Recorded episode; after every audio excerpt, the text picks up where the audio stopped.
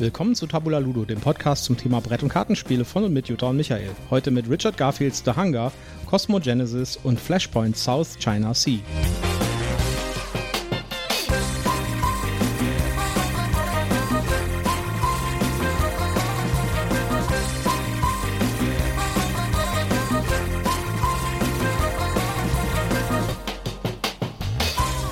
Willkommen zur Ausgabe Nummer 19, eine Ausgabe vor unserem Jubiläum. Ja, hallo zusammen, schön, dass ihr wieder dabei seid. Ja, ich weiß noch gar nicht, ob wir nächstes Mal bei der 20. irgendwas Spezielles machen. Mal gucken. Vielleicht finden wir da irgendwas, was wir da so äh, zum, zum Feier des Tages dann machen. Aber diesmal machen wir erstmal die Folge 19. Genau. Mit auch ganz vielen tollen Spielen, äh, ganz tollen Neuerscheinungen und auch ein paar ganz interessanten News, sag ich jetzt mal. Aber ich glaube, zuerst kommt der Werbehinweis. Der Werbehinweis, genau. Wir sind nicht gesponsert, wir kriegen keine Goodies oder Geschenke, ähm, weil wir Produktnamen, Marken, Firmen nennen und auch Links in unseren Shownotes haben, sind wir vorsichtig und sagen global galaktisch, das ist alle, alles Werbung, aber aus Überzeugung und alles selbst gekauft. Gut, unsere erste News ist, dass es kommt ein neuer D&D-Film. Ja, ich habe den Trailer gesehen. Sieht fantastisch aus. Ja, da ich habe hab ich richtig Bock drauf. Ich habe ein bisschen Angst vor. Weil ich habe nämlich die alten D&D-Filme gesehen, beziehungsweise den ersten und den zweiten zumindest. Ja, der, die waren ein bisschen trashig, aber die haben mir trotzdem Spaß gemacht. Ja, also ich sag mal so, der neue Trailer sieht natürlich verdammt gut aus. Ja, der spielt auch so ein bisschen mit äh, Humor. Das heißt, ich glaube, das ist auch so ein Problem gewesen von den ersten Filmen. Äh, der versucht so ein bisschen äh, Guardians of the Galaxy im D&D-Universum rüberzubringen. Ja, also es war auf jeden Fall ähm, äh, äh, das Thema etwas humorig aufgearbeitet, aber ein, schöner Humor, also nicht hier irgendwie so platt äh, Humor, wo man sich dann wieder für schämen muss, sondern äh, also das, was wir gesehen haben, aus dem Trailer natürlich erstmal, Ja, hat erstmal so ausgesehen, als ob das wirklich witzig wäre und dann aber auch trotzdem mit Action und mit äh, Abenteuer und ähm, sah nach einer guten Mischung aus. Klar kann das trotzdem noch nach hinten losgehen, aber ich bin erstmal guter Dinge. Warum ich so ein bisschen skeptisch bin an dem Ganzen ist, es gab ja tatsächlich schon drei Dungeons and Dragons Filme. Ich wusste das ehrlich gesagt gar nicht, dass es drei gibt, dass es tatsächlich zwei Fortsetzungen von dem ersten Film gibt. Äh, ich habe, glaube ich, den ersten, also ich habe den ersten gesehen, den weiß ich auf jeden Fall. Den zweiten äh, bin ich mir relativ sicher, dass ich den gesehen habe. Ja? Äh, dass ich schon nicht mehr weiß, dass ich ihn gesehen habe, ist schon bezeichnend, sag ich mal. Aber der erste insbesondere, der war so abgrundtief übel schlecht. Ja? Das äh, war damals schon, als, äh, als ich den gesehen habe. Also ich meine, das war im Jahr 2000, ja. Äh, damals auch schon ein Rollenspieler gewesen. Und ich habe echt, also du, du gehst da irgendwie rein, denkst irgendwie so, meinen die das jetzt ernst oder ist das hier jetzt irgendwie eine Verarsche, in der ich mich hier befinde gerade? Ja, also ich muss ja dazu sagen, dass ich zu dem Zeitpunkt, als ich den geguckt habe, Dungeon and Dragons nur dem Hören nachkannte. Also ich habe das damals nicht selber gespielt, sondern wusste nur, dass es das gibt und hatte so eine grobe Vorstellung davon, worum es geht. Insofern ähm, war ich nicht, ich sag mal so Fan oder Betroffener, der sich da irgendwie auf den Arm genommen fühlen, gefühlt, auf den Arm genommen, gefühlt fühlen konnte. Hm, der Satz ist irgendwie kaputt. Ich glaube, er wird auch nicht mehr besser. Ähm, und ich habe den halt so, ja, so, so als By the Way-Film geguckt. So irgendwie. Ich hatte da so eine Phase, da habe ich relativ viel in unserem Keller abgehangen und nebenher irgendwie gebügelt oder irgendwas anderes gemacht und habe dann halt solche Sachen geguckt und ähm, fand das dafür eigentlich ganz brauchbar. War ganz nett, ja, war jetzt kein sensationeller Kinofilm, für den man ins Kino gegangen wäre, aber war Also okay. ich kann mich noch erinnern, dass, dass ich da irgendwie, ich war im Kino, glaube ich, mit ein paar Freunden, die auch D&D-Spieler waren. Und wir sind irgendwie rausgekommen und haben nur den Kopf geschüttelt. Und das Schlimme daran ist noch, dass äh, Courtney Solomon, der Regisseur von diesem äh, Film, von dem ersten, tatsächlich ein ganz großer D&D-Fan war oder ist. Ja? Und äh, dass der äh, eigentlich ähm, da auch lange für gekämpft hatte, dass man einen D&D-Film macht. Und dann ist halt so ein Murks rausgekommen. Aber ich glaube, das ist halt das Problem, ein, ein Fan mit entsprechenden Verbindungen und entsprechendem Drive irgendwie sowas zu machen, ist halt auch unter Umständen halt kein guter Regisseur. Ja. Und dazu kam halt noch wahrscheinlich, äh, also das habe ich gelesen, zumindest relativ viel Studio-Einfluss, der da genommen wurde und so. Und natürlich, und das muss man leider auch sagen, ohne dass man jetzt wieder, äh, ohne dass wir Hassmails bekommen, ja, die Forgotten Rams aus D&D sind schon so ein bisschen so eine Klischee-Fantasy-Welt. Ja. Und da ist es man halt relativ schnell bei so absoluter Klischee-Fantasy, die man aus jedem beliebigen Fantasy-Buch äh, kennt. Ja. Und äh, das, darunter leidet der Film halt so ein bisschen. Und dann leidet er halt auch darunter, dass äh, die, die ähm, Schauspieler prinzipiell eigentlich schon bekannt gute Schauspieler sind. Also Jeremy Irons zum Beispiel, ja, ist ja schon ein bekannter Schauspieler. Äh, auch damals schon gewesen, damals wahrscheinlich sogar noch mehr als heute. Aber der overactet sich da einen ab, ja, und es ist einfach so vollkommen übel schlecht. Also der ist wirklich hier, als ob er irgendwie im Theater sitzen würde und die Zuschauer würden nur in der letzten Reihe sitzen. Ja, also, nee, ja, ja aber lass typ uns doch nicht so viel über die alten Sachen reden. Ja. Lass uns doch über diesen neuen Trailer reden, wo wir viele schöne Dinge gesehen haben. Ja. Wir haben den wunderbaren Drachen gesehen, es gibt die üblichen Rollen. Ähm, wir haben ein, ein äh, Gillette Cubus gesehen. Ähm, da Mimic, waren Mimic. Ein Mimic, genau. Genau, also die Truhe mit dem, ähm, mit dem Maul, das ist ein Mimic. Ja, also da waren richtig, äh, also da war so, so die Klassiker an Monster waren da, äh, bei den Helden waren die klassischen Rollen da, ähm, ein, ein Bade, ein Dieb, äh, ein, ein, Barbar oder wie auch immer man dann den Muskelverpackten äh, in der Rolle jetzt hier bei denen genannt hat, der war, glaube ich, nicht wirklich benannt worden, sondern einfach nur, dass er mega stark war. Ja ja, also gucken wir mal. Ich meine, äh, der scheint auf jeden Fall mit deutlich mehr Geld zu, äh, gemacht zu werden, ja. weil äh, Hauptdarsteller ist Chris Pine, das ist natürlich schon ein Name, ja. Michelle Rodriguez äh, finde ich auch eine gute Wahl für mhm. so einen Film, weil die äh, kickt dann so ein paar Asses. Und auch sonst so, also Hugh Grant zum Beispiel spielt mit als, ähm, als auch ein Dieb. Ich bin mal sehr gespannt. Ein bisschen skeptisch werde ich dann, wenn ich mir die Leute angucke, die da verantwortlich sind für Regie und Buch. Äh, das sind zwei Leute, die das auch anscheinend öfters mal zusammen machen. Und der ihr letzter Film war The Tomorrow War bei Netflix. Der, ja, also ich sag mal so, da kann ich mir auch zwei Stunden meinen Kopf gegen die Wand hauen. Da habe ich, glaube ich, mehr Entertainment, als diesen Film anzugucken. Ja, aber der Trailer sah doch vielversprechend aus jetzt diesmal. Lass uns doch einfach das Beste hoffen. Ja, ja, man ist so Man muss auch manchmal Gurken produzieren. Ja, man, ich meine, ein gutes Ding ist ja, der Film kommt nicht auf Netflix, sondern im Kino. Genau. Damit ist schon mal irgendwie, äh, dann, dann ist die Wahrscheinlichkeit, dass er richtig schlecht wird, äh, schon mal geringer, sag ich jetzt mal. Ja. Aber ja, also ich bin, äh, ich bin skeptisch. Auch der, der, die Firma des ursprünglichen Regisseurs Courtney Solomon ist auch involviert übrigens in der Produktion, wobei ich da glaube, dass der nur die Lizenz gibt, weil ich glaube, der hält einfach die Lizenz für Dungeons Dragons als Kinofilm. Ja. Ja, wie dem auch sei. Ähm, was haltet ihr davon, dass es da demnächst einen neuen Kinofilm zum Thema Dungeons Dragons gibt? Äh, schreibt es uns in die Kommentare und lasst uns wissen, und wie ihr darüber denkt. Vielleicht welche Brettspiele sollten noch zum Kinofilm werden? Ja, das wäre auch noch eine gute ja, Idee. Habt ihr Brettspiele, die zum Kinofilm werden sollten? Battleship gab es ja schon. War auch irgendwie ein bisschen gurkig. Den konnte man aber sich wenigstens noch angucken mit genug Alkohol. Ja. Ähm, angeblich äh, sind ja einige Brettspiel-Kinofilme in Produktion, habe ich gehört. Wobei äh, nicht wirklich gesagt wurde, welche. Aber ich kann mir gut vorstellen, zum Beispiel Pandemic könnte einen guten Film abgeben.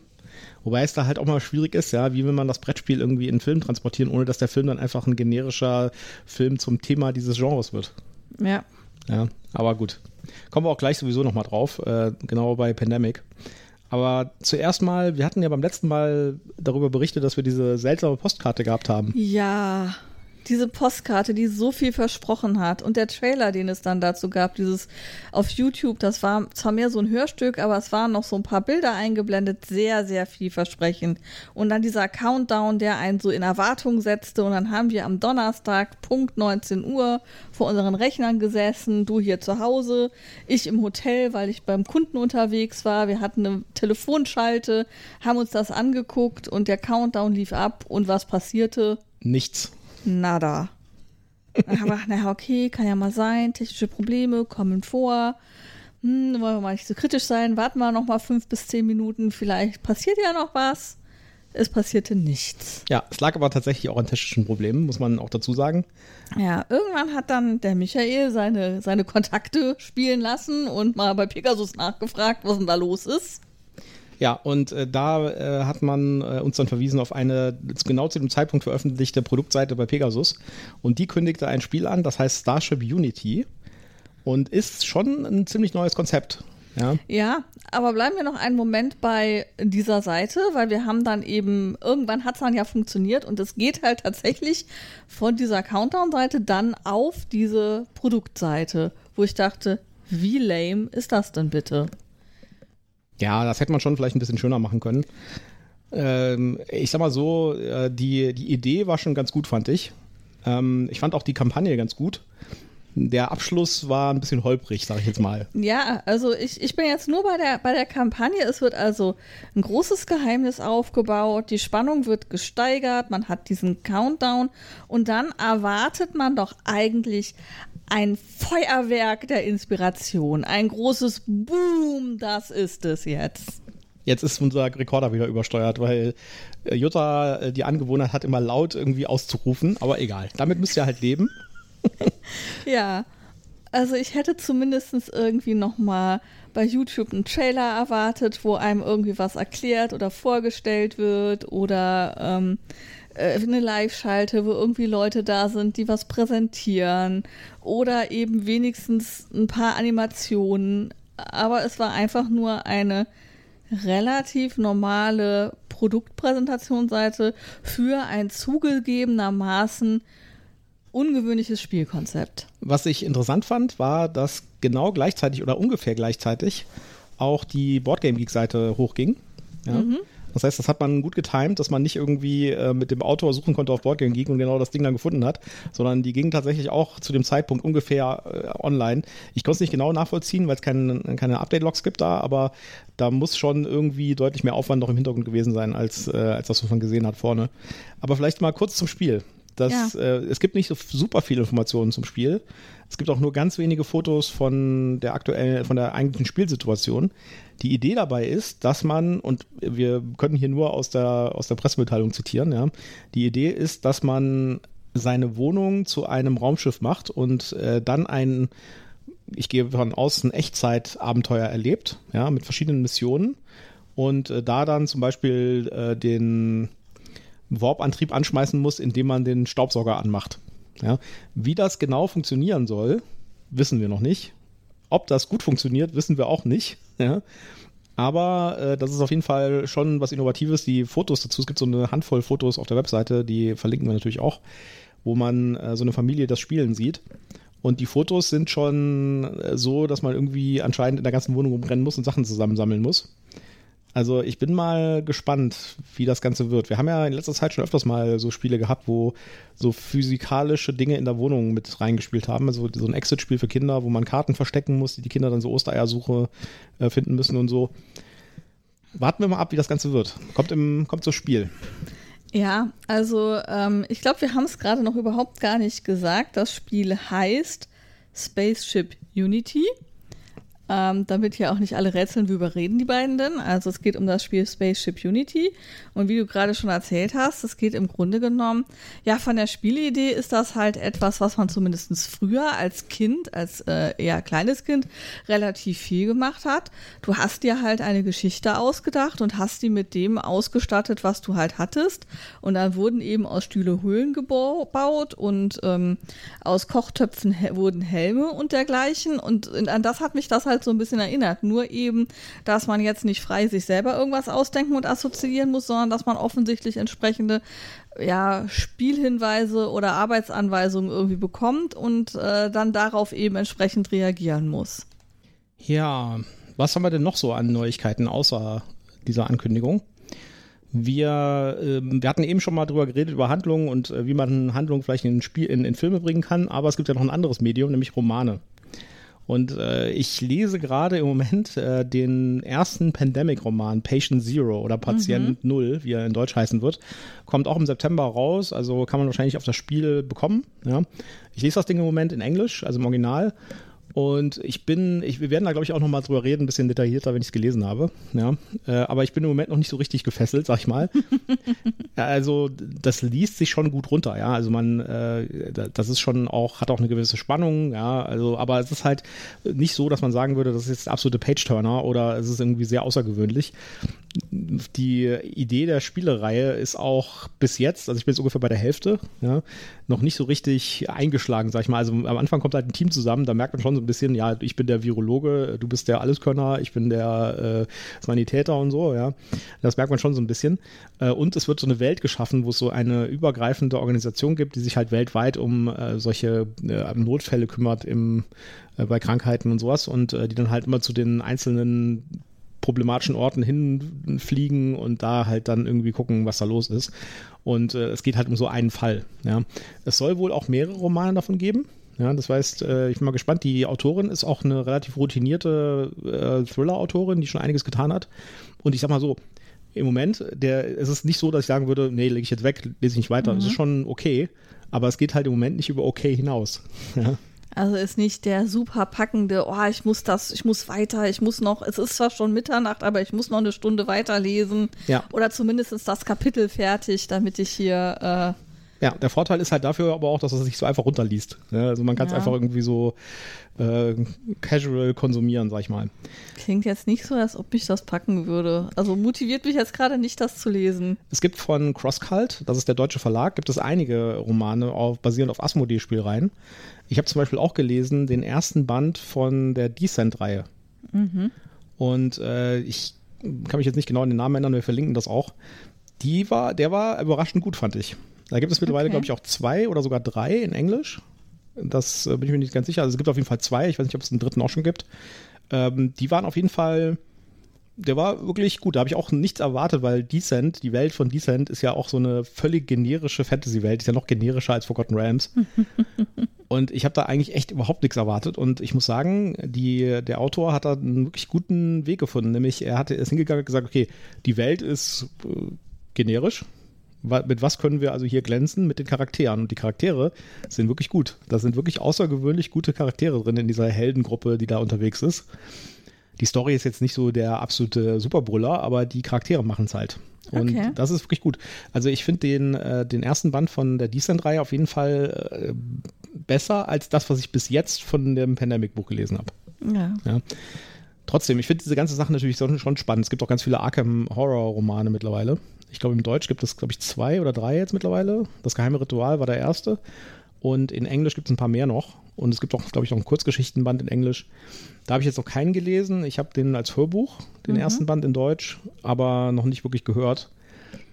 Ja, ich bin ja ein großer H.P. Lovecraft-Fan. Fan. Ich weiß nicht, ob das wirklich irgendwie mich vom Hocker reißen wird, aber ich gebe dem ersten Buch mal eine Chance. Äh, Ich werde mir das Hörbuch anhören. Wenn ich mal eine längere Autofahrt habe, dann werde ich mir mal, werde ich da mal reinhören, wie das ist. Ja, vielleicht überrascht es mich ja. Uh, Decent hat mich auch überrascht. Ja, bei der Thematik bin ich noch relativ unbeleckt. Das Einzige, was ich eher zufällig konsumiert habe, ist halt Dristuurden von Dungeons Dragons. Ja, gut, das ist natürlich noch, also gut, das ist natürlich noch eine andere Geschichte, weil äh, das ist ja, also Dungeons and Dragons ist natürlich auch so narratives Geschichtenerzählen Ja. angelegt und äh, da gibt es ja unendlich viele Romane. Ja. Ja, ich wollte nur sagen, also das ist überhaupt das Einzige, was auch nur annähernd in die Richtung Ja. geht von Spieleromane. Ja, da habe ich natürlich auch ein paar gelesen von den Dritz-Romanen. Die Dunkelelfen sind natürlich auch ziemlich cool. Ja. Also cool böse. und sehr konsequent dabei. Ich finde das ja sehr schön, dass der Drist eben der Gute ist bei den ganzen Bösen. Ja, ich glaube aber auch, dass die Dritz-Romane, ähm, wenn die mal verfilmt werden sollten, wird das, glaube ich, schwierig, glaube ich. Weil da sind halt so viele politisch inkorrekte Entscheidungen drin von den Leuten, die da irgendwie Protagonisten sind, wo ich sagen würde, das würde heute vielleicht ein bisschen schwierig werden, irgendwie sowas äh, zu zeigen. Ja. Aber den dunklen Kristall gibt es doch schon als Film, als Puppenspiel oder irgendwie sowas. Okay. Kennst du den nicht? Nee, warte mal, der, nee, nee, nee, Moment, Moment, stopp, stopp, stopp. Das ist was anderes. Ist was anderes, Ja, okay. das, ist, äh, das ist eine andere äh, Fantasy-Welt. Das ist Krull, der dunkle Kristall. Mit diesen Puppen, wo es auch mal eine Netflix-Serie gibt- gab vor einiger Zeit. Ja, das hat mit äh, Driss nichts zu tun. Mm, Das, was am, am, am nächsten an Dungeons and Dragons dran ist, ist die Critical Role-Serie auf Netflix. Die Zeichentrickserie. ja, die ist super, das stimmt allerdings. Ja. Aber das mit dem dunklen Kristall muss ich nochmal nachforschen, weil, Ja. also da gibt es auf jeden Fall, also bei Driss gibt es ja auch einen dunklen Kristall, der eine Rolle spielt. ja, aber das ist was anderes. Das war äh, gut. vollständig anderes. Erarum Humanum est. Ja, äh, kleiner Ausblick zu Kickstarter. Ich habe einen neuen Kickstarter gebackt, obwohl ich mir eigentlich vorgenommen hatte, keine Kickstarter zu backen im Moment. Ja, weil das nimmt dann Herrlich Überhand. inkonsequent, mein Herrlich Schatz. inkonsequent, aber in dem Fall ist es, glaube ich, eine Ausnahme wert, weil dieser Kickstarter hat mich 9 Dollar gekostet. Ja, und er wird, glaube ich, auch nicht so viel Platz im Regal weg. Er nimmt gar keinen Platz im Regal weg, weil es ist ein Roll and Ride zum Selbstausdrucken. Ja, davon gab es schon oder gibt es auch relativ viele auf Kickstarter, muss man mhm. ganz klar sagen, gibt es also einige. Aber der hier sticht so ein bisschen heraus, weil er, finde ich, ein absolut cooles Artwork hat. Ja, also okay. Äh, das hat die meisten Print-and-Play-Spiele, die fallen halt auch so ein bisschen ab gegenüber Retail-Spielen, sag ich jetzt mal, weil da halt einfach auch nicht so viel Geld da ist, um irgendwie Aufwand in Artworks zu stecken und so. Der hier fällt da positiv aus der Rolle. Das sieht also wirklich sehr schön aus. Das Spielkonzept sieht auch sehr cool aus und äh, der Preis ist natürlich äh, sensationell. Also ich meine, mm, ich finde es ja sowieso bei gerade bei Roll and Rides äh, ist macht das ja auch, äh, also hast du ja keinen Negativeffekt, wenn du das Ding selbst ausdruckst. Ja. Das arbeitet mit einem D20, das heißt, du musst einen D20 noch haben und das war's. Oh, wo nehmen wir nur den D20 Wo nehmen wir nur bloß den D20 her? Ah, ein D20, um Gottes Willen. Wir können, wo kriegen wir, wir können, den her? Wir können meine, meine Lampe rollen. ah, ich weiß nicht. Ich glaube, die würde kaputt gehen. Ja. Ja, äh, jetzt noch eine News, die tatsächlich nichts mit Kickstarter zu tun hat, seltsamerweise, überraschenderweise. Mhm. Nämlich, äh, es gab ähm, den Summer Spectacular Stream von Dice Tower vor ein paar Tagen. Ja. Für euch wird das schon mehr als eine Woche her sein. Den kann man, können wir euch ganz, äh, ganz stark ans Herz legen, weil da präsentieren alle größeren und auch kleineren Verlage ihre Neuheiten für das zweite Halbjahr. Und da ist zum Beispiel auch Pegasus dabei mit äh, Starship Unity. Ja. Da fehlt noch der Link in den Shownotes für. Ja, das machen wir noch rein. Die, äh, die meiner Meinung nach größte Ankündigung da drin war aber, dass es ein Stranger Things Spiel von äh, Kman geben wird. Also von Simon. Von hier Cool Minis or Not. Ja. Und äh, das ist schon ganz schön krass. Und die, äh, die Ankündigung sagte, dass es ein Direct-to-Retail-Spiel wird, was sehr ungewöhnlich ist für äh, Kmon. Weil die ganz viele Kickstarters machen. Also ich hätte okay. jetzt eigentlich, als ich es zum ersten Mal gehört habe, ich gesagt, okay, ja, cool. Erstmal cool, dass es ein Stranger Things-Spiel gibt, was ernst zu nehmen ist, von Rob Davio als Designer. Da versprechen wir ganz, ganz viel von. Dann habe ich gehört, oh, es ist äh, Cool Mini or Not. Da habe ich gedacht, oh Scheiße, das wird so eine 500 Euro Kickstarter-Geschichte mit 50 Millionen Miniaturen und Extras und Erweiterungen und Pledge-Levels und allen möglichen Krempel, ja, und einer e unglaublich langen, episch langen äh, Kampagne, bis das rauskommt und so. Ja, nee, wird es nicht, denn äh, es geht direkt zu Retail. Ja bin ich sehr gespannt drauf. Vor allen Dingen, weil ich von den letzten oder von den aktuellen Stranger Things Spielen ja ein bisschen enttäuscht bin, sage ich jetzt mal gelinde gesagt. Ja, was natürlich daran liegt, dass du kein Freund von Deduktionsspielen bist ja. und dass alles bisher Deduktionsspiele sind. Ich verstehe das nicht. Wieso nimmt man irgendwie die Lizenz für Stranger Things für ein Brettspiel und macht dann ein Deduktionsspiel, ein besseres Werwolf draus? Warum? Warum? Ja, ich kann das nicht nachvollziehen. Weil es eine ganze Menge Leute gibt, die da drauf stehen. Ja, aber äh, nee. So. Aber gut, jetzt wissen wir, dass äh, Cool Mini or Not eine, ein, ein ernstzunehmendes Spiel rausbringt und ich bin sehr, sehr, sehr gespannt drauf. Ob es da dann kleine Miniaturen von Eleven und mit Sicherheit. Dustin da kannst du drauf wetten. kannst du drauf wetten, dass da Plastikminiaturen drin sind. Der, die, der Laden heißt ja Cool Minis or Not und nicht No Minis. Ja, ja, aber nachher gibt es halt nur, keine Ahnung, den Dermagogon und den äh, Wegner. Ja. Und, ähm, das, das, kommt halt drauf an, wie gut das Spiel ist. Ja? Äh, cool Minis or Not hat halt äh, so ein bisschen so eine holprige, holprigen Track Record dabei. Die haben sehr, sehr, sehr, sehr gute Spiele gemacht. Mhm. Die haben aber auch sehr, sehr, sehr, sehr schlechte Spiele gemacht. Ja? Wo dann der wesentliche Wert irgendwie die Minis drin waren für einige Leute. Warten wir es mal ab. Ja, warten, warten wir es ab. Ich bin sehr gespannt, soll 2023 rauskommen. Also wahrscheinlich nicht zu Spiel. Vielleicht bekommen wir zu Spiel ein bisschen mehr als nur die Ankündigung. Also es gibt im Moment überhaupt nichts dazu. Es gibt keine Erklärung, es gibt keine, keine Bilder. Bilder. gar nichts. Der, das gab eine 30 Sekunden Schaltung zu äh, äh, Cool Mini or Not und die haben im Prinzip gesagt, wir machen ein Stranger Things Spiel. Das war die Ankündigung. ja. Okay. Äh, wobei sie gesagt haben, dass das Spiel zu 99% fertig ist.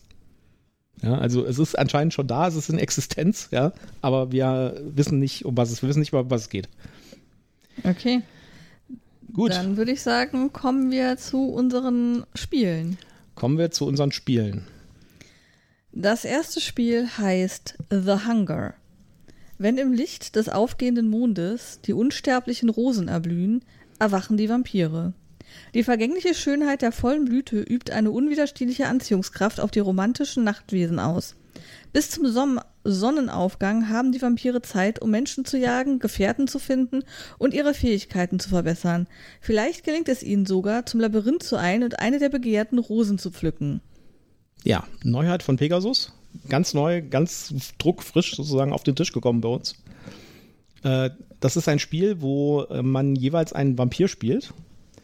Und äh, man muss möglichst viele Siegpunkte sammeln, um das Spiel zu gewinnen. Und die sammelt man, indem man äh, diverse Dinge tun kann. Also man kann Leute fressen, also beziehungsweise Anhänger zusammensuchen, indem man äh, Anhängerkarten sammelt. Ja, dann bekommt man Also- Siegpunkte. Erstmal kann man die Leute jagen und im späteren kann man sie dann auch noch auffressen. Genau.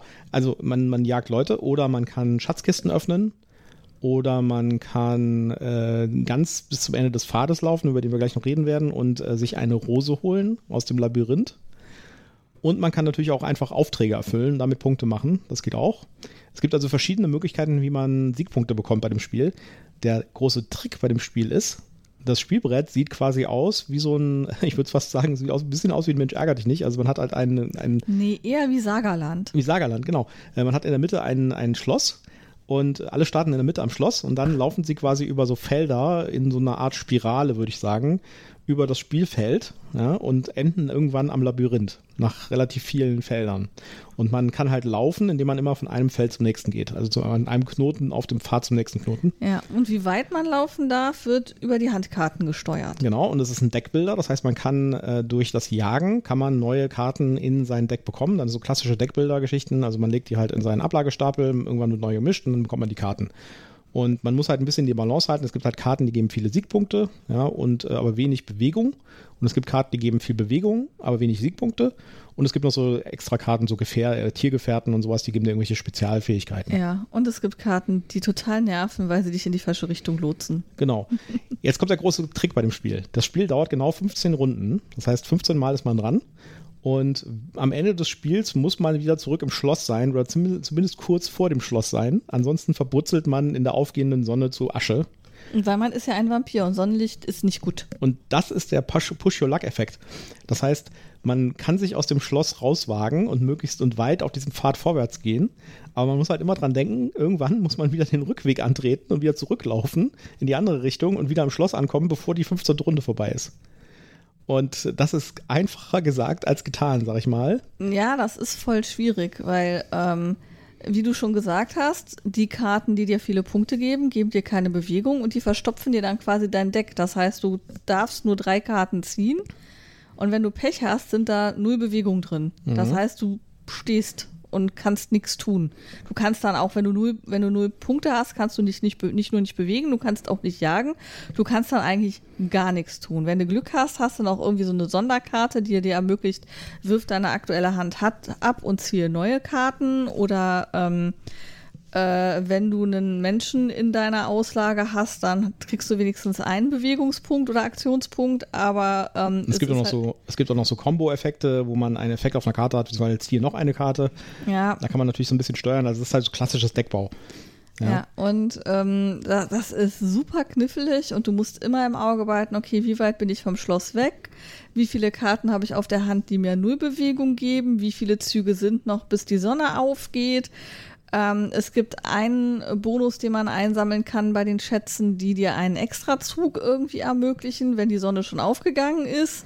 Das Der Regenschirm. der Regenschirm, das, oder Sonnenschirm wahrscheinlich eher, Ja. das rettet dich aber auch in der Regel dann auch nicht mehr. Also du kannst Glück haben, dass es dann halt wirklich nur noch ein paar Schritte sind bis zum Schloss. Dann, dann mag der retten, aber ansonsten nützt das auch wenig. Ich finde, das Schöne an dem Spiel ist, dass es, äh, dass es ganz viele verschiedene Möglichkeiten gibt, wie man sich verhalten kann.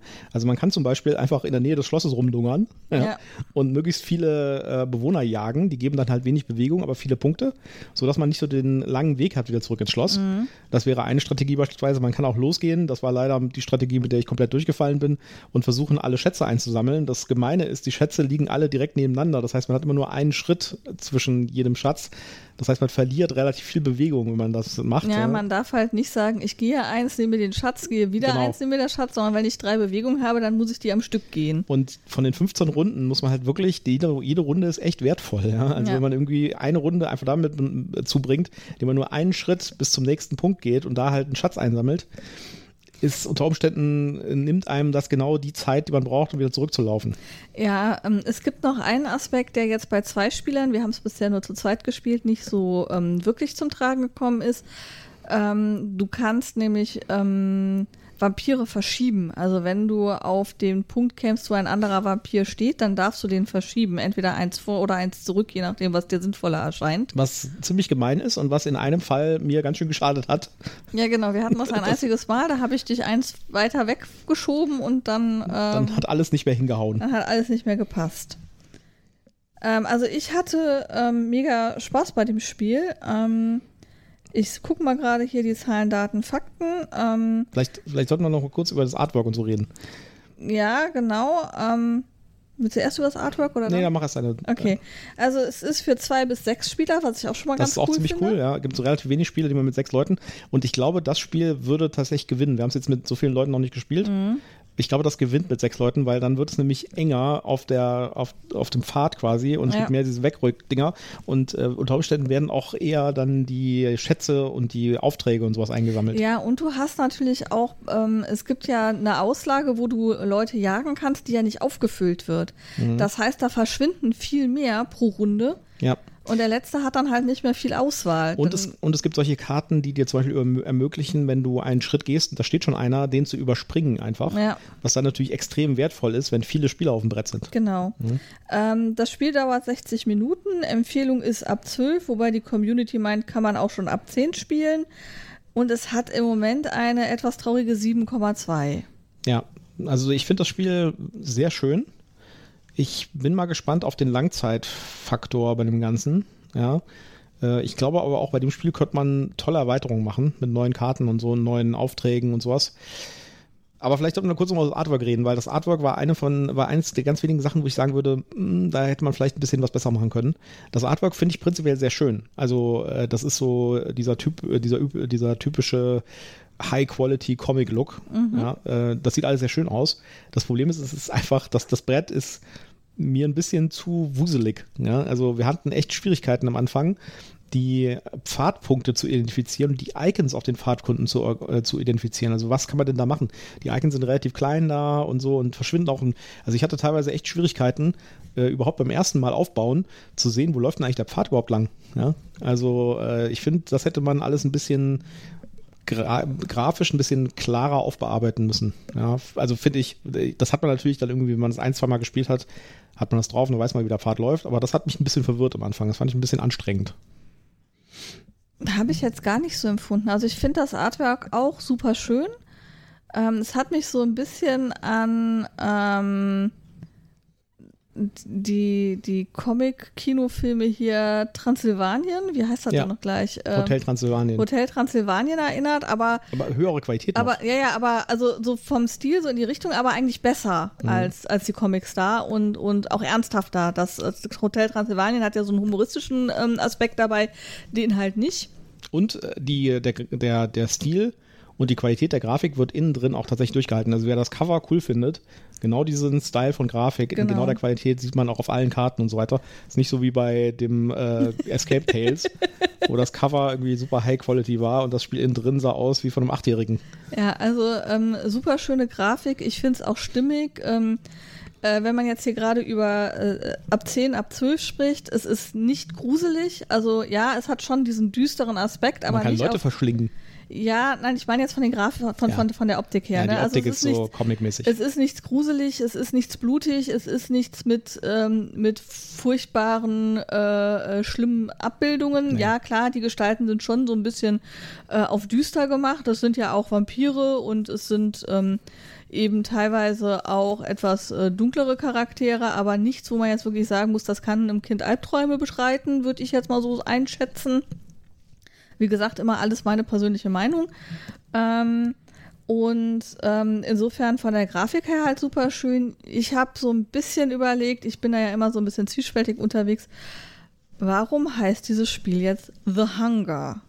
Wenn wir doch ein deutsches Spiel in der Hand. Also ich meine, es, es ist vielleicht nicht im Ursprung deutsch, aber ich habe die deutsche Spielausführung in der Hand mit einer deutschen Spieleanleitung. Die Karten sind auf Deutsch, aber das Spiel heißt The Hunger. Ja. Und ähm, da denke ich dann immer, ja, okay, der Hunger wäre jetzt ein doofer Titel, gebe ich gerne zu. Hätte vielleicht auch das ähm, englische The Hunger hat vielleicht auch noch mal eine andere Bedeutungstiefe als jetzt das deutsche Wort der Hunger. Ähm, vielleicht würde man im Deutschen eher von Blutgier sprechen, was dann auch schon wieder gleich wieder die blutrünstige Variante hat. Keine Ahnung, aber ich finde es halt einfach schade. Ähm, weil ich tatsächlich im ersten Moment gedacht habe, oh Schatzi hat wieder ein englischsprachiges Spiel gekauft. nee, also das finde ich jetzt ehrlich gesagt gar nicht so schlimm. Also das ist kein sprachunabhängiges Spiel. Auf den Karten steht Text drauf zum Beispiel. Mhm.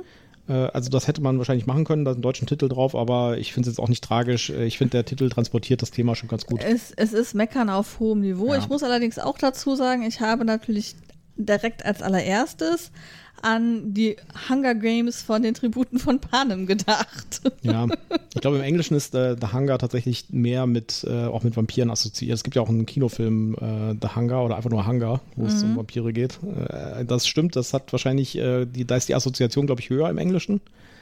Aber ich finde das alles okay und äh, die und das Artwork macht auch sofort klar, um was es geht. Also da gibt es überhaupt keine Fragen. Wenn man das Bild, wenn man das, das Coverbild sieht, dann weiß man, was das Thema des Spiels ist. Ja, was würdest du denn dem Spiel für eine Punkte für eine Punktewertung geben? Ich würde ihm eine 7,6 geben. What? Ja. Ich würde ihm eine 7,6 geben. Ich hab's, wir haben es halt jetzt noch nicht mit drei oder vier Spielern gespielt. Vielleicht steigt das Ganze noch ein bisschen. Ich finde es ein, gut, ein sehr gutes Spiel. Aber es ist jetzt halt kein absoluter Superknüller, sag ich jetzt mal, ja.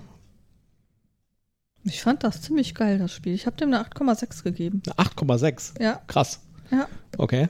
Ja. Das ist. Äh, also jederzeit wieder. Ich würde das, das ist auch wieder ja. eins von den Spielen, wo ich sage, äh, ja, cool. Ich habe jetzt irgendwie Strategien ausprobiert. Die Strategie hat nicht funktioniert, die hat nicht funktioniert, die hat nicht funktioniert oder die hat funktioniert. Die, beim ersten Spiel bin ich ja komplett durchgerannt bis zum Labyrinth, habe die Rose geholt und bin wieder zurückgerannt. Das heißt, ich habe, und da darf man tatsächlich auch, da muss man tatsächlich nur rennen. Ja.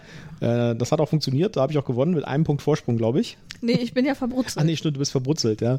Äh, beim zweiten Mal habe ich halt versucht, die Schätze alle einzusammeln. Das hat nicht so gut funktioniert, da bin ich verbrutzelt also das macht natürlich auch Spaß, das Ganze zu spielen, weil man muss halt immer, man, man denkt immer so, verdammt, es wird knapp und wenn, wenn, der Rundenzähler dann bei der Hälfte ist, ja, das heißt, man hat noch äh, die Hälfte übrig von den 15 Runden, dann denkt man sich schon so, hm, vielleicht sollte ich mich mal auf dem Heimweg machen. Ja? Mhm.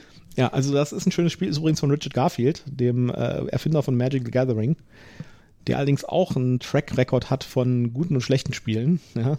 Also King of Tokyo zum Beispiel oder King of New York, sehr gute Spiele, finde ich. Zumindest für so den, den Schwell, die Schwelle zwischen ernsthaftem Familienspiel und Partyspiel. Ja, die äh, zum Beispiel das Würfelhelden, das wir auf das Spiel doch ausgespielt, mhm. ausprobiert haben, weiß ich nicht. Ja, wobei so mies war es jetzt auch nicht, aber wir haben halt Spiele, die einfach besser funktionieren. Ja, und es war einfach zu lame, also zu einfach. Ja. Ja. Ähm, das hier ja, wieder also, sehr gut. Also wie gesagt, äh, ich habe dem eine 8,6 vergeben, ist die höchste Wertung, die ich bisher vergeben habe, zusammen mit dem Cryptid. Ähm, Nicht schlecht. Ich habe da richtig Spaß dran gehabt und ich äh, war völlig perplex, weil ich dachte erst so, öh, Vampire und Wettrennen, ich weiß nicht. Aber mir macht das richtig Spaß. Ich will da noch ein paar Strategien ausprobieren, weil ich will das jetzt auch mal gewinnen. Kommen wir mal zum nächsten Spiel. Genau. Das nächste Spiel ist schon ein bisschen älter, ich glaube von 2021, aber wir haben es gerade bei unserem Spielladen entdeckt und ich habe schon einiges davon gehört, deswegen haben wir es mal mitgenommen und ausprobiert. Also bei Boardgame Geek steht 2017, wahrscheinlich die nee, englische das ist die englische Version, genau. Ja. Wir haben ja die deutsche, die kam 2021. Cosmogenesis. Werde zu Schöpfern eures eigenen Sternensystems. Vor euch liegt ein einsamer, frisch entstandener Stern, umringt von einem Asteroidengürtel. Wo wird sich in eurem Sternensystem Leben entwickeln? Auf einem heimeligen kleinen Planeten wie der Erde? Oder auf einem Mond im Schatten des majestätischen Gasriesen, den er begleitet. Ihr habt den Kosmos in eurer Hand. Und das beschreibt das Spiel eigentlich ziemlich gut. Also ich habe lange nicht so ein außergewöhnliches Thema gesehen, sag ich mal. Ja, man spielt hier keine Menschen, man spielt hier auch keine außerirdischen Wesen oder sowas, ja, sondern äh, man ist quasi die Natur, muss man so zu sagen. Ja, ja man versucht eben ähm, Gasriesen oder Monde oder dann eben aus den Monden Planeten zu machen mit Atmosphäre und da vielleicht auch äh, erstmal Mikroben anzusiedeln, aus denen dann vielleicht intelligentes Leben entstehen kann. Und ähm, das ist schon mal ein völlig anderer Aspekt als das, was man sonst so tut. Also sonst hat man ja eher so, so Terraforming-Geschichten, dass man zwar auch versucht, irgendwo einen äh, Planeten bewohnbar zu machen, aber immer mit dem Ziel, er muss bewohnbar sein und ich will da eigentlich ähm, Raumstationen draufbauen, damit da Menschen sich ansiedeln können. Und hier ist es halt tatsächlich so, du kannst unter Umständen auch nur mit Gasriesen gewinnen. Wenn das dein Arbeitsauftrag ist, habe möglichst viele Gasriesen oder habe Gasriesen und Monden in einer bestimmten Reihenfolge oder so, dann gibt dir das deine Punkte. Und dann ist es völlig egal, ob die eine Atmosphäre haben oder ob die, äh, ob da Leben drauf ist. Das kann dir Punkte geben, aber muss es nicht. Ja, also was hat man vor sich? Man hat vor sich liegen ein, ein, ein Spielerbrett Mhm. Und dieses Spielerbrett hat ganz unten die Sonne, die ist so angedeutet, ja. Und darüber hat man verschiedene Umlaufbahnen. Und es gibt eine Umlaufbahn, äh, die ist der Asteroidengürtel. Da können Asteroiden sein und Kometen, ja. Und dann hat man ein zentrales Brett für alle Spieler. Und das ist eigentlich so ein ganz klassisches Worker Placement. Ja, das heißt, genau. jeder hat vier verschiedene äh, Miepel und es gibt vier Gebiete auf dem äh, Brett, wo man die Miepel hinsetzen kann, wo man so Worker Placements hat. Ja. Sind das nicht einfach Würfel? Nee. Das sind äh, hier so vier, äh, vier verschiedene Areas quasi, wo man Sachen machen kann. Ja, ich meinte die Miepel. Nee, die Miepel sind Scheibchen. Ach so, ja. Ja. Die, ähm, was man machen kann, wenn man dran ist, man legt halt einen seiner Miepel auf einen Platz in, auf diesem zentralen Brett in einer der vier Gebiete und macht dann die Aktion, die dazu gehört. Wie zum Beispiel, man nimmt sich einen Asteroiden oder man äh, nimmt sich einen Kometen oder man nimmt sich einen von den Planeten, die da ausliegen. Die werden also zufällig aus dem, aus dem Beutel gezogen äh, vorher am Anfang der Runde äh, und man kann die halt auf seinem Brett dann wieder anordnen. Man kann also den Planeten beispielsweise in eine Umlaufbahn bringen oder man kann den Planeten, wenn der kleiner ist als ein Planet, der da schon liegt, äh, kann man den zu einem Mond machen oder man kann den Planeten auch nehmen und das ist eine Mechanik, die ein bisschen außergewöhnlicher ist. Man kann diesen Planeten auf einen anderen Planeten knallen lassen und ihn damit größer machen. Ja. ja. Dasselbe kann man auch mit Asteroiden machen und sowas. Und man hat quasi diese eine Hauptaktion und dann kann man noch Nebenaktionen machen, wie zum Beispiel die Asteroiden verschieben und auf Planeten knallen lassen, um die größer zu machen und so. Ähm, das, es gibt zwei Tricks bei dem Spiel. Das erste ist, man hat vier Meeples und vier Worker-Positionen und es kommt ein bisschen auf die Reihenfolge an. Das heißt, man muss immer gucken, es geht nicht darum, irgendwie zu gucken, was macht man eigentlich, weil man macht alle Aktionen quasi in seiner Runde, alle, die es gibt. Man muss aber äh, geschickt äh, hantieren, um die in der richtigen Reihenfolge zu tun, sodass es funktioniert und Sinn macht. Genau, weil wenn man Pech hat, macht der andere die Aktion, die man sich fürs nächste Mal aufgespart hat und schnappt einem zum Beispiel den Gasriesen weg, den man haben wollte. Genau. Und das gilt natürlich auch für die eigene Auslage. Das heißt, man muss auch bestimmte Sachen in bestimmten Reihenfolgen machen, um die Konstellationen hinbekommen, unter Konstellationen im wahrsten Sinne des Wortes, mhm. hinzubekommen, die man gerne haben möchte. Und äh, das macht man halt auch, muss man halt in einer bestimmten Reihenfolge machen und so. Und da ist die Reihenfolge halt auch wichtig, indem man Dinge tut. Das heißt, das ist, äh, da geht es nicht um eine Auswahl aus Aktionen, sondern man macht immer alle Aktionen, man muss sie nur in der richtigen Reihenfolge machen. Ja. Das andere ist, dass man halt äh, auf seinem Spielertableau hat man seine Umlaufbahn und muss da ein gutes Management von seinen äh, stellaren Objekten, sag ich jetzt mal, machen. Ja, das heißt, man muss gucken, äh, was lasse ich jetzt auf was knallen, damit er irgendwie der größer wird. Wenn er eine bestimmte Größe erreicht hat, kann ich da anfangen, einen Kometen drauf jagen und durch den Kometen entsteht eine Atmosphäre. Äh, dann kann ich nochmal einen äh, Asteroiden draufjagen, wenn der schon Atmosphäre hat, dann entsteht Leben und dann kann ich das Leben äh, langsam nach oben bringen, also von Bakterien zu Pflanzen zu Reptilien und so weiter. Und dann gibt es irgendwann auch intelligentes Leben. Genau. Und für alles gibt es am Ende des Spiels Punkte. Richtig. Und zum Beispiel das intelligente Leben erreicht man halt nur wenn man das möglichst früh tut. Ab einem bestimmten Zeitpunkt sind nicht mehr genug Runden übrig, um eben tatsächlich das intelligente Leben zu erreichen. Genau. Da gibt es zwar noch Sonderfunktionen oder Sondereffekte, die einen dann doch noch vielleicht dahin bringen, aber dann wird es halt entsprechend schwierig, das intelligente Leben noch zu erreichen. Das Spiel fühlt sich so ein bisschen an wie ein abstraktes Spiel. Ja. Ja, es ist aber hochgradig thematisch, weil man muss halt tatsächlich gucken, wie man die Sachen irgendwie zusammenbringt und so.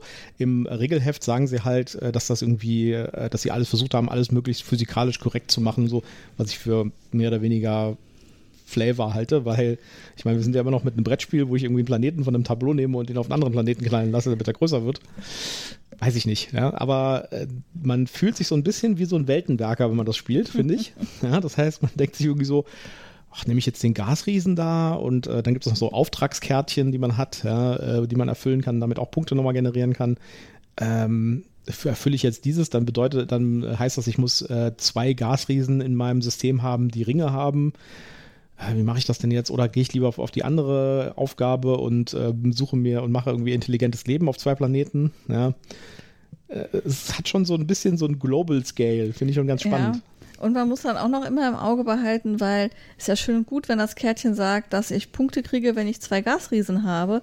Aber wenn alle anderen Mitspieler auch zwei Gasriesen haben, dann ist das nichts mit den Punkten unter Umständen. Ja, es gibt viel so Mehrheitenaufgaben, so die genau. habt die meisten Gasriesen mit Ringen zum Beispiel oder sowas am Ende des Spiels. Ja, also ich finde, das ist, da, da, da, merkt man bei dem Spiel, dass da ziemlich viel Arbeit reingeflossen ist, das Ganze, die ganzen Mechaniken gegeneinander so auszutarieren, sodass das irgendwie, dass es keine Kombination gibt, die irgendwie so overpowered ist. Ähm, die, also äh, was, was, mich da wirklich fasziniert, ist das Thema, ja, weil das finde ich wirklich außergewöhnlich, habe ich vorher noch nie gesehen, sowas. Und äh, das macht das Spiel, glaube ich, auch aus. Ja, also es ist, ist ganz seltsam irgendwie. Es gibt ja so Spiele, wo äh, die ein abstraktes Spiel sind und wo äh, das Thema quasi nur so aufgefropft ist. Ja, so äh, War Chess zum Beispiel. Ja, also ein Spiel, ganz klar eigentlich ein abstraktes Spiel und das Thema ist irgendwie bla bla. Hier ist es so, das Spiel selbst fühlt sich schon irgendwie abstrakt an, ja, weil man äh, tauscht irgendwie zwei Punkte Plättchen durch drei Punkte Plättchen aus zum Beispiel und so. Aber äh, trotzdem bringt das Thema da einen Aspekt mit rein, der das Ganze irgendwie richtig cool macht, finde ich. Ja. Und äh, da finde ich, da, also ich finde den, den, das Thema deutlich besser genutzt als bei anderen abstrakten Spielen, sag ich mal. Ja, also ähm, ich bin ein bisschen zielspältig bei, bei dem Spiel, ähm, weil für mich hat es sich ein bisschen wie Arbeit angefühlt. Okay. Ähm, weil, also für mich hat eben dieser abs abstrakte Aspekt ähm, quasi die Oberhand gehabt gegenüber dieses, dieses eigentlichen Themas, dieses physikalischen Themas, ich erschaffe hier Planeten und ähm, äh, kreiere ein Sonnensystem, weil das ist ja eigentlich das, das große Ganze, das man dann am Ende hat, dass jeder sein eigenes Sonnensystem gestaltet und ähm, hatte halt tatsächlich eher so diese abstrakten Aspekte in, okay, ich brauche jetzt hier einen Planeten, der drei Punkte wert ist, der zwei Monde hat und wie kriege ich das am besten hin? Ähm, also für mich war das so ähm, mehr so dieser ähm, strategische Arbeitsaspekt, ähm, ah, ich brauche jetzt das, ah, ich brauche jetzt dieses, es hatte nicht diese Leichtigkeit, die andere Spieler halt haben. Ähm, für mich jetzt. Es geht ja auch um schwere Objekte. Ja, es geht um schwere Objekte. ähm, ich finde das Coverbild cool und war dann im Vergleich dazu von dem Design des Spielmaterials so ein bisschen enttäuscht. Weil, ähm, ja, ich meine, klar, erstmal muss das Weltall, das ich kreiere, leer sein und ich fülle es dann ja mit, mit Monden und Planeten und Gasriesen. Aber ähm, ich hatte auch irgendwo den Eindruck, dass es einfach zu kurz ist, weil rein theoretisch hätte ich ja mein Sonnensystem noch durch eine Zusatzreihe ähm, oder durch zwei Zusatzreihen, glaube ich, sogar erweitern können. Ich weiß überhaupt gar nicht, wann ich das wie hätte tun sollen und wie ich das dann noch hätte besiedeln sollen, weil äh, die Zeit einfach nicht gereicht hätte. Ja, die Runden sind ziemlich schnell vorbei. Äh, äh beim Artwork muss ich sagen, ja, das Cover sieht schön aus und so, aber äh, da, da, haben sie, da, da, haben sie natürlich auch einen einfacheren Job gehabt als bei anderen Spielen, weil es gibt hier keine Charaktere, es gibt keine Personen, es gibt keine Tiere, es gibt keine Pflanzen oder sonst irgendwas. Es gibt einfach nur Weltall und Planeten und Sonnen und äh, Gasriesen und so. Das ist also, ich meine, das sieht alles schön aus. Ja, so äh, sieht aus wie die üblichen Hubble und James Webb Fotos und so, ja. Aber es ist halt für einen Illustrator, glaube ich, auch keine wirkliche Herausforderung, sag ich mal, weil dafür gibt es äh, super viele Clipart-Sammlungen und sowas. Das ist halt diese typische Space-Visualisierung. Ja. Da ist halt nichts Besonderes dabei. Es gibt halt keine, auch keine Aliens oder sowas. Ja. Es gibt so ein paar, äh, es gibt so ein paar, es gibt solche stellaren Objekte, die so Spezialfähigkeiten. Mhm. Da gibt es auch so Weltenschiffe von anderen Dingern. Das sind aber tatsächlich einfach nur Sachen, die da einfach rumliegen und dir irgendwie einen Effekt geben und die auch nur ein ganz kleines Artwork haben. Aber äh, beim Artwork haben sie sich halt einfach gemacht, aber es ist halt auch wieder effektiv.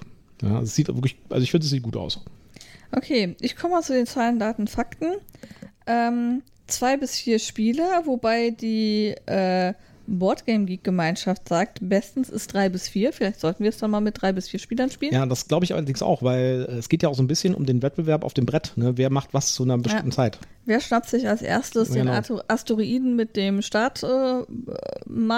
Äh, genau. Wer schnappt sich den Gasriesen? Weil es gibt immer, ähm, das muss man vielleicht noch dazu sagen, es gibt immer ein Objekt mehr als Spieler sind.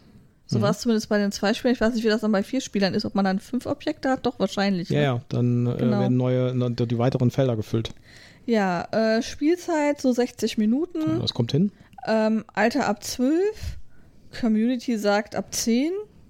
Ja, es ist, also es ist jetzt kein unglaublich kompliziertes Spiel, sag ich jetzt mal. Ja. Und die Bewertung sagt 7,4.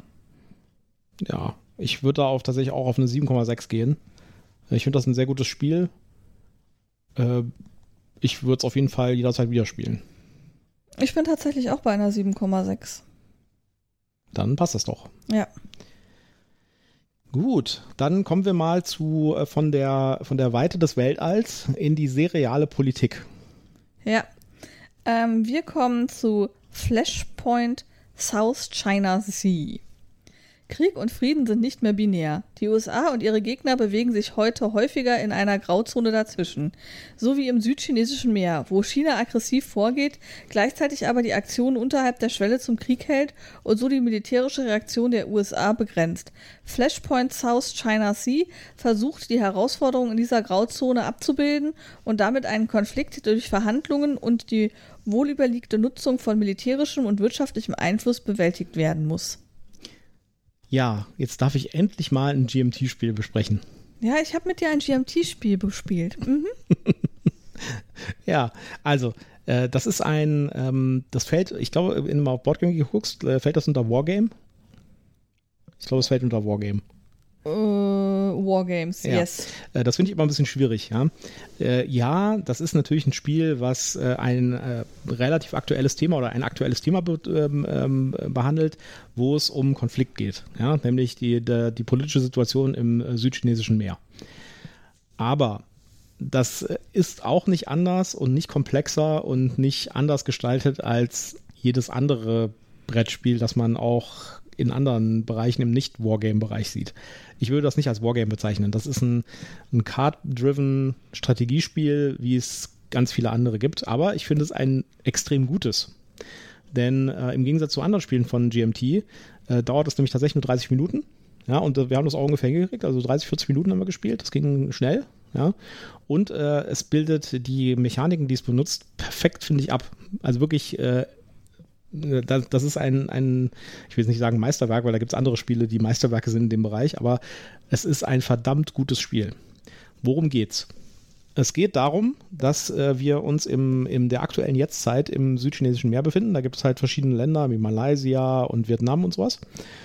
Und in jedem Land gibt es äh, zwei Aspekte, nämlich äh, die äh, Ökonomie und Diplomatie. Ja. Und äh, für jeden dieser Aspekte kann man Würfelchen setzen. Das äh, symbolisiert den Einfluss von einer Seite. Die zwei Spieler nehmen die, die zwei Seiten an. Einer spielt China, einer spielt die USA. Und äh, das ist mehr oder weniger ein Beatspiel. Ja, das heißt, äh, man muss sich immer überlegen, in den verschiedenen Ländern gibt es irgendwie diese zwei Achsen jeweils, ja, also Diplomatie und Ökonomie. Wo nehme ich denn jetzt Einfluss? Ich habe also in meiner Runde spiele ich eine Karte, das ist ein Card-Driven-Spiel. Ja, und äh, mit dieser Karte kann ich verschiedene Dinge tun. Äh, jede Karte hat mehrere Möglichkeiten, wie ich sie einsetzen kann. Ich kann sie zum Beispiel einsetzen für die Punktwert, der draufsteht auf der Karte. Es gibt Punkte von 1 bis 3 und dann kann ich halt Würfelchen setzen auf die verschiedenen Länder. Dann kann ich sagen, okay, ich setze ein Würfelchen auf äh, Ökonomie in Vietnam. Ja, oder es gibt hier so umkämpfte Inseln, äh, wo viel äh, politisch quasi gerungen wird drum. Äh, da mache ich jetzt mal so ein, ähm, so ein Manöver für die offene See und setze da ein Würfelchen rein. Ja. Und äh, dann kann ich eine Karte spielen, aber auch für einen Effekt. Den Effekt kann ich nur spielen, wenn die Karte äh, für mich ist. Das heißt, es gibt chinesische Karten, es gibt äh, amerikanische Karten, es gibt auch neutrale Karten und man kann halt nur die Karten von seiner Seite oder neutrale Karten spielen. Da ist dann halt ein Effekt drauf. Die Karten sind anhand äh, aktueller politischer Vorgänge dort modelliert. Das heißt, es gibt tatsächlich auch, es gibt eine Karte Covid-19 Outbreak. ja, und äh, die macht dann halt irgendwas.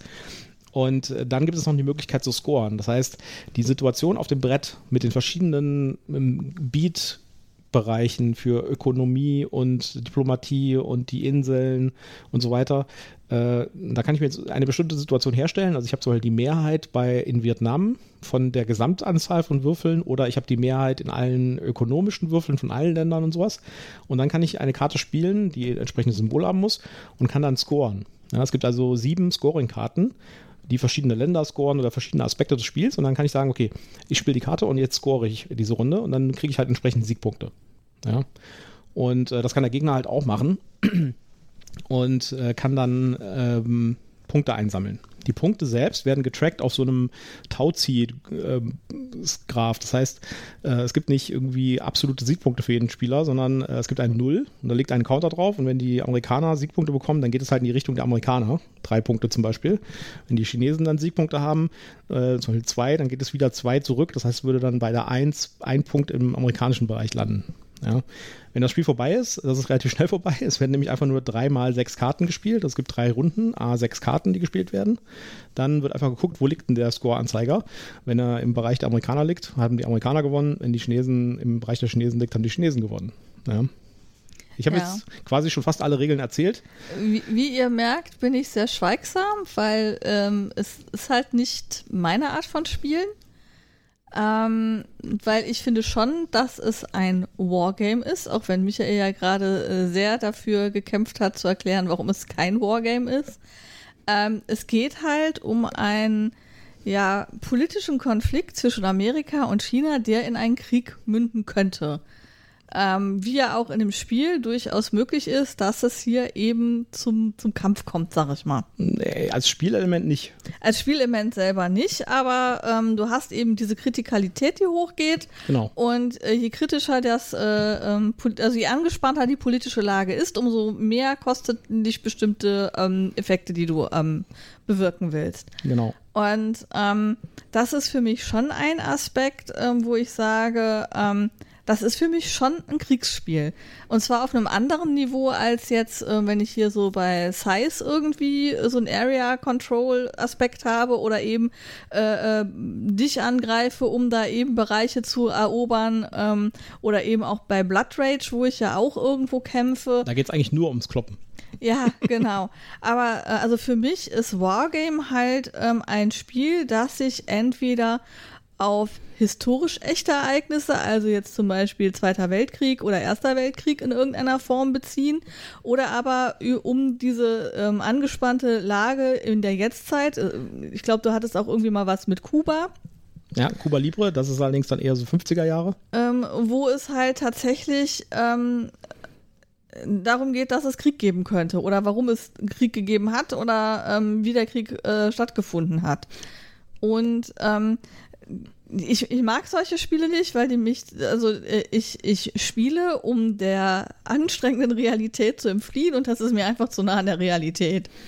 Und ähm, das ist schon ein Aspekt, ja. Andererseits muss ich sagen, wenn man jetzt eben gerade hier diesen Geschichtsaspekt hat und sagt, ähm, man möchte diese Mechanismen ähm, greifbar machen für jemanden, den das vielleicht auch interessiert, wieso ist die Lage so oder was ist denn daran so schwierig, kann man mit diesem Spiel natürlich schon schön greifbar machen. Ja, pass auf, ähm, die USA hat da Geld reingesteckt und die Ök Ökonomie irgendwie gepusht und deswegen haben die da gerade viel Einfluss und deswegen ist das Land gerade eher auf amerikanischer Seite und dann sind aber die Chinesen gekommen, haben irgendwelche diplomatischen äh, Klimmzüge gemacht und jetzt haben die Amis zwar ähm, die Mehrheit in der Ökonomie, aber die Chinesen haben gerade die in der Diplomatie und jetzt ist es quasi doch wieder Patt. Und das Coole ist, das was, also jetzt erzähle ich jetzt mal meine Sicht drauf, ja. Das Coole ist, was du gerade erzählt hast, wird halt alles durch diese Karten ausgedrückt ausgedrückt und die Karten haben halt ein Thema. Das heißt, da gibt es dann tatsächlich der, äh, der chinesische äh, Staatsratsvorsitzende tritt zurück oder es gibt diese Krise oder äh, die, diese Zeitung hat dieses Teil veröffentlicht und sowas. Und das sind alles echte Ereignisse. Ja, das heißt, man, äh, man spielt quasi Geschichte nach an der Stelle. In einem sehr kompakten, sehr einfach zu verstehenden Package. Also die, man muss man muss da keine Angst haben. Die Komplexität von diesem Spiel ist auch nicht höher als die Komplexität von The Hunger, würde ich sagen. Ja, äh, sondern die ist vielleicht sogar eher noch ein bisschen niedriger. Man bekommt allerdings trotzdem eine ich sag mal, so eine höhere Transferleistungskomplexität. Ja, das ist auch sehr stark mit geschichtlichen Aspekten. Da ist auch ein extra Heft noch dabei, das bei allen GMT-Spielen übrigens, wo zu jeder Karte der geschichtliche Hintergrund nochmal erklärt ist. Ja, und wo äh, nochmal dargelegt ist, warum diese Karte jetzt genau diesen Effekt hat. Weil die Effekte sind natürlich auch immer an der, an der, ähm, an, an dem Ereignis, das da beschrieben wird, äh, orientiert und so. Also, wer sich für diese für diesen, für diesen Ort der Welt oder für diese Situation interessiert, ist das ein super tolles Spiel, weil es transportiert halt auf eine sehr angenehme Art und Weise diese, diese geschichtlichen Informationen und diese, dieses Wissen damit. Ja, und wenn man das halt tatsächlich noch, also ich kann mich erinnern, Twilight Struggle ist ja so ein ähnliches. Übrigens bei Twilight Struggle, das würde dich ja dann freuen. Derjenige, der den Atomkrieg auslöst bei Twilight Struggle, hat verloren. Direkt. Ja, und dann ist das Spiel zu Ende. Also man darf den Defcon-Wert nicht zu hoch setzen, äh, zu niedrig setzen. Ähm, auf jeden Fall, äh, wenn man jetzt das Spiel zum Beispiel spielt, indem man äh, tatsächlich so ein bisschen noch roleplayt, ja, und sagt, äh, ich bin jetzt China und ähm, ja, jetzt ist halt äh, der, der amerikanische ähm, äh, Schlachtschiffverband hat leider Probleme mit dem, mit dem Sprit gehabt, ja, und ist deswegen liegen geblieben. Hahaha, ja. oder wenn man die historischen Texte dazu liest zum Spiel kann ich das wirklich nur wärmstens empfehlen. Es ist ein absolut perfektes Gateway-Spiel, das man einfach erlernen kann. Man kann es auch alleine spielen, was ich wahrscheinlich machen muss. Schnüff. ja. äh, es gibt also einen tollen Solo-Modus. Ich möchte nur erwähnen, dass du bei der ersten Partie verloren hast. Ja, mit einem Punkt. Ja. ja. Äh, und ich war, die, ich war die Chinesen. Also die Amerikaner haben gewonnen. Naja, vielleicht kriege ich ja dich doch nochmal dazu, das zu spielen. Äh, ich finde es auf jeden Fall sensationell gut. Ich finde es nicht unbedingt also es, es gibt deutlich komplexere Spiele, die das Ganze noch besser machen, wie zum Beispiel Imperial Struggle, ja, äh, mit dem Konflikt von England und Frankreich im 19. Jahrhundert. Aber das auszeichnende Element ist hier, so ein äh, Twilight, äh, so, so ein ähm, Imperial Struggle, könnte man niemanden irgendwie so einen Normalspieler auf den Tisch legen. Der würde damit, der wäre damit wahrscheinlich total überfordert. Ja, das ist halt ein recht, ein echt komplexes Spiel, wo man wirklich sich reinknien muss, um das zu verstehen. Das hier ist ein Spiel, wo ich sage, warum kommt sowas nicht bei Pegasus raus? Ja, oder bei Asmodee? Weil das wäre, das, das ist, das ist wirklich ein Spiel, wo ich denke, das könnte einfach auch im Laden stehen, überall. Ja, und nicht so eine mhm. Spezialnische bedienen nur. Mhm. Also ich glaube, dass sehr, sehr viele vor diesem doch sehr kriegs- und politiklastigen Thema zurückschrecken und sagen, nee, interessiert mich nicht, will ich nicht spielen. Wer übrigens einen Vergleich haben will von der Spielmechanik, das ähm, Watergate von Pegasus, das benutzt exakt die gleiche Spielmechanik. Das äh, Flashpoint ist ein bisschen komplexer, aber nicht wirklich wesentlich komplexer. Wer, wer im Watergate äh, gefallen hat, ja, der sollte in Flashpoint auf jeden Fall mal reinschauen und sich das mal angucken, weil dann ist das der perfekte nächste Level sozusagen. Okay, kommen wir mal zu den Zahlen, Daten, Fakten. Also es gibt einen Solospieler-Modus, ansonsten ist das Spiel eigentlich für zwei Personen und das ist auch die Empfehlung der Community, das äh, am besten mit zweien zu spielen. Die Spielzeit ist mit 30 bis 60 Minuten veranschlagt. Ähm, das Alter ist ab 13, wobei die Community meint, man solle das besser erst ab 16 spielen. Ja. Wie gesagt, ich, ich finde, das Spiel selbst ist, kann man, glaube ich, durchaus schon mit 13 spielen oder vielleicht auch mit 12 das Thema, um irgendwie jetzt auch noch ein bisschen da Spaß rauszuziehen und sich auch mit dem Thema irgendwie äh, ein bisschen reinzukommen, würde ich schon sagen, schon so ein bisschen Verständnis haben für so geopolitische Zustände und so. Ja, und das Spiel ist so brandneu, dass es bei Boardgame Geek noch keine Bewertung ja, hat. Also es kam tatsächlich letzte Woche jetzt an. Ich hatte das äh, bei P500 äh, gebackt. Das ist quasi die äh, Kickstarter-interne Version von GMT. Und das ist wirklich absolut brandneu, kam gerade vom Drucker quasi. Das heißt, wir haben es hier ganz frisch auf den Tisch bekommen. Ja, dann mach doch mal den Vorreiter für die Gemeinschaft. Was gibst du dem Spiel denn? Ich äh, muss das ein bisschen an äh, dem Referenz Trial Struggle ausrichten. Deswegen würde ich dem 8,3 Punkte geben. Okay. Also von mir kriegst du nur eine 6,8. Immerhin. Ja, immerhin. Aber 6,8 heißt doch eigentlich, dass wir das nochmal spielen können, oder? Ja, da muss aber erst noch ganz viel Zeit ins Land gehen. Manu. Da sind noch ein paar Spiele, die noch gespielt werden wollen, Schatz. Ja, ich gucke mir den Solo-Modus an. Und äh, überhaupt, ähm, jedes Mal, wenn ich hier bei dir ankomme und ich bin ja viel bei dir, liegen neue Spiele auf dem Tisch. Wir haben hier, wir haben ja noch Pan Am liegen, das du mit mir spielen willst. Das haben wir noch nicht gespielt. Ähm, und da sind noch mehr Spiele. Und ich habe noch jede Menge Erweiterungen vom Kartografen, die wir noch durchspielen müssen. Ja, das Pan Am übrigens, kleine Vorankündigung ähm, für eine der nächsten Folgen. Da reden wir dann darüber. Das schauen wir uns auch an. Das ist nämlich auch aus, frisch aus den USA eingetroffen. Und ja. äh, da bin ich auch sehr gespannt drauf. Äh, Nochmal zurück. Also, wer da draußen irgendwie Lust hat, äh, Flashpoint mal zu spielen, man kann das auch online spielen mit Vassal. Das ist ein kostenloses Online-Spieltool für diese äh, GMT-Spiele der, ich bin mir relativ sicher, dass es das auch bei, Board, äh, bei, bei Tabletop Simulator gibt. Ja. Äh, wer also da Lust hat, das mal zu spielen, pinkt mich gerne an. Ich bin da jederzeit bereit, den Erklärbär zu machen. Ja. Ich suche sozusagen Mitspieler für dieses Spiel. Ja. Ich werde hier ein bisschen irgendwie klein gehalten zu Hause. Och komm! Das finde ich jetzt, nein, das finde ich jetzt übertrieben. Ich halte dich nicht klein. Wir können ja eigentlich für jedes Kartograf, das wir spielen, einmal Flashpoint spielen.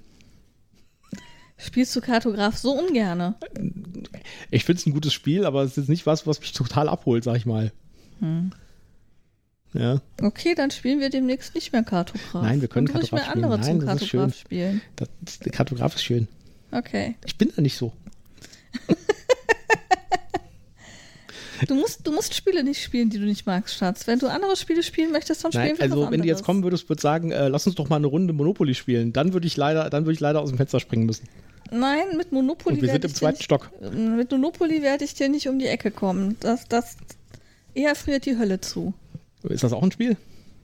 Ich weiß es nicht. Ich, ich glaube eher, es ist eine Krankheit. Da fällt mir übrigens ein, wir haben auch noch The Thing im äh, Regal stehen. Allerdings müssen wir da halt mehr Spieler haben, damit wir das ausprobieren können. Ja, wir haben noch zwei, drei andere Spiele, wo wir mehr Spieler für ja. brauchen. Gut, jetzt reden wir wieder zu viel aus dem, aus dem Schatzkästchen. Ja. Äh, ich glaube, wir haben es für heute. Genau, wir haben unsere drei Spiele besprochen, wir haben die News, wir haben den Werbehinweis. Bleibt uns nur noch zu sagen, bleibt uns gewogen, hört uns, empfehlt uns, schreibt Kommentare.